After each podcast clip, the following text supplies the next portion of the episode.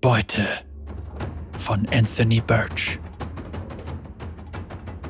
Renga roch das Blut, noch bevor er die toten Menschen sah.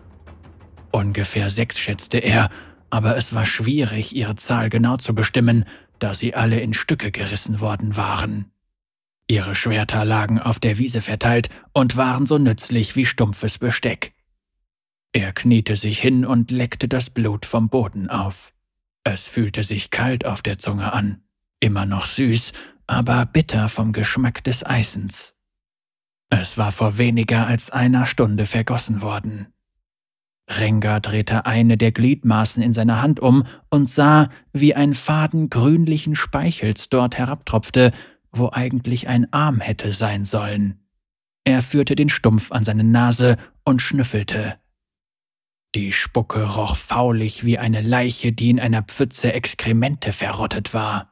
Sie so nahe an seiner Nase zu haben, drehte Renga fast den Magen um, und er war abgehärteter als die meisten. Er lächelte breit, so dass seine Zähne hervorblitzten. Die Kreatur, die diese Wunden verursacht hatte, würde leicht aufzuspüren sein. Renga beobachtete vom Unterholz aus, wie die Klingenhaut ihre Klauen in den Schädel eines alten Mannes stieß und ihn zwischen ihren Knochenzähnen zerschmetterte. Sie heulte vor Enttäuschung, da es dabei offensichtlich zu wenig knirschte. Die riesige Bestie stampfte auf vier Beinen in Richtung Zelt des älteren Mannes und zerstörte es mit einem einzigen Tritt. Dann biss sie in die Plane und zerfledderte sie. Sie warf das Bettzeug des Mannes zur Seite und heulte vor Entzücken, als Renga das Schreien eines kleinen Jungens hörte. Hm, ein Junges. Verängstigt. Gute Furcht. Köstliche Furcht. Zeit zum Fressen. Zeit, Schreie verstummen zu lassen. Zeit für Schmerz. Schmerz im Nacken. Scharf und beißend. Etwas hatte zugebissen. Nein, ein weiterer Schmerz. Und noch einer. Scharfe Stiche. Etwas mit einer Waffe. Etwas voller Kampfesgeist. Vielleicht etwas Köstliches.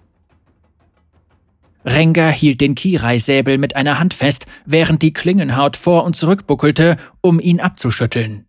Mit der anderen Hand griff er nach einem Messer und durchstach damit immer und immer wieder die ledrige Haut der Kreatur. Er wusste, dass er die Bestie dadurch niemals zur Strecke bringen würde, aber sie würde bluten. Verwirre sie. Mit etwas Glück gerät sie in Panik. Die Klingenhaut fiel auf ihren Bauch, rollte sich herum und riss Renga mit. Sie war schnell, viel schneller, als Renga von einem so riesigen Ungetüm erwartet hätte. Er hatte kaum Zeit, seine Klingen herauszuziehen und wegzuspringen. Die zwei Kämpfenden richteten sich wieder auf. Blut tropfte von den Schuppen der Klingenhaut. Jede der Schuppen war scharf genug, um Gliedmaßen abzutrennen, zusammen ergaben sie eine nahezu undurchdringbare Schutzschicht und waren gleichzeitig tausende kleine Waffen. Sie umkreiste Renga und sog die Luft ein.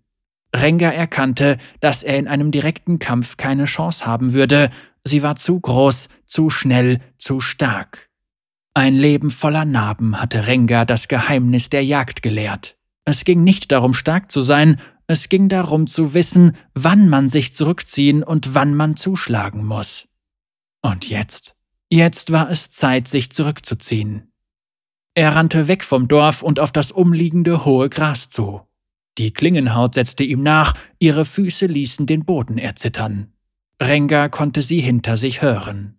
Er könnte sich schon bald im Gras verstecken, doch die Klingenhaut wäre dann längst bei ihm. Er brauchte nur ein wenig mehr Zeit. Einäugiger Vastaya wird köstlich schmecken.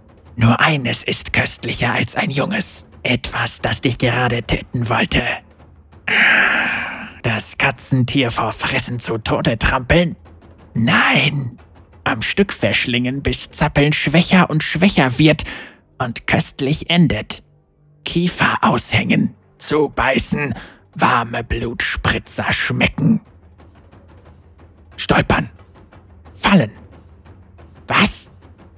Eine Waffe. Drei Bälle, zusammengebunden mit Leder um Beine gewickelt. Schlecht. Egal, leicht freigekommen. Aber Katzentier weg. Leichtes Rascheln im hohen Gras. Dort ist es lang. Satz ins Feld, ihm hinterher. Katzentier, klein, verängstigt. Ich, groß, schnell. Hohes Gras platt stampfen, wenn sein muss. Ah, Schmerz. An Hinterbeinen läuft es warm herunter. Woher? Hinten? Kein Katzentier. Ah, wieder weggerannt. Ah, Schmerz. Neuer Schmerz an Seite. Lästig. Kein Problem. Nur lästig. Losrennen. Richtung egal. Abstand zwischen uns. Neue Position. Umdrehen. Wo ist was da ja? Vielleicht weggerannt. Vielleicht versteckt. Wartet.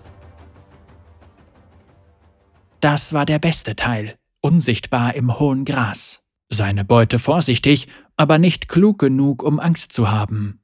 Die kurze Stille vor dem Angriff, bevor dem Opfer klar wurde, wie hilflos es war, vor dem Schmerzensschrei, dem Blut, dem Adrenalin und dem Genuss. Rengar warf seinen Kopf nach hinten und brüllte. Woher Gebrüll? Von überall. Kein Zornesgebrüll, kein Angstgebrüll. Aufregung. Nähert sich. Nein, Fehler. Im offenen Gelände. Rennen. Zurückrennen. Atmen fällt schwer. Warum? Die Wunde an der Seite. Tiefer als gedacht. Kehle feucht. Würgen. Blut. Nicht langsam werden. Wo Dorf? Hier lang? Nein, da lang. Was da ja brüllt immer noch. Kommt immer näher. Rennen. Richtung egal. Einfach. Rrr. Blitzen von Metall. Kühle Luft auf Bauch. Nein, im Bauch. Fühle leichter. Nasses und Schweres klatscht auf Boden. Viel Nasses und Schweres. Blick zurück. Eingeweide. Flüssigkeit. Spur rot und grün. Oh, Schmerz. Brennender Schmerz. Pochender Schmerz. Stechender Schmerz. Überall. Kann nicht aufstehen. Beine knicken weg. Atmen fällt schwer. Schritte kommen. Geräusch von Messer aus Hülle. Spüre etwas, etwas Neues, etwas Schreckliches. Kein Hunger, Wut oder Genuss. Furcht. Rengar näherte sich der gestürzten Klingenhaut, deren Füße immer noch in die Luft traten, während aus der massiven Schlitzwunde Blut über ihren Bauch spritzte. Ihre Pupillen waren geweitet. Was würde er als Trophäe beanspruchen? Den Schädel? Die Mähne? Die Kreatur hob ihren Kopf, öffnete ihre Kiefer und biss aus Wut und Verwirrung in die Luft. Rengar lächelte. Die Knochenzähne der Kreatur waren scharf, glatt. Einer der Zähne würde sich sicher gut an seiner Halskette machen.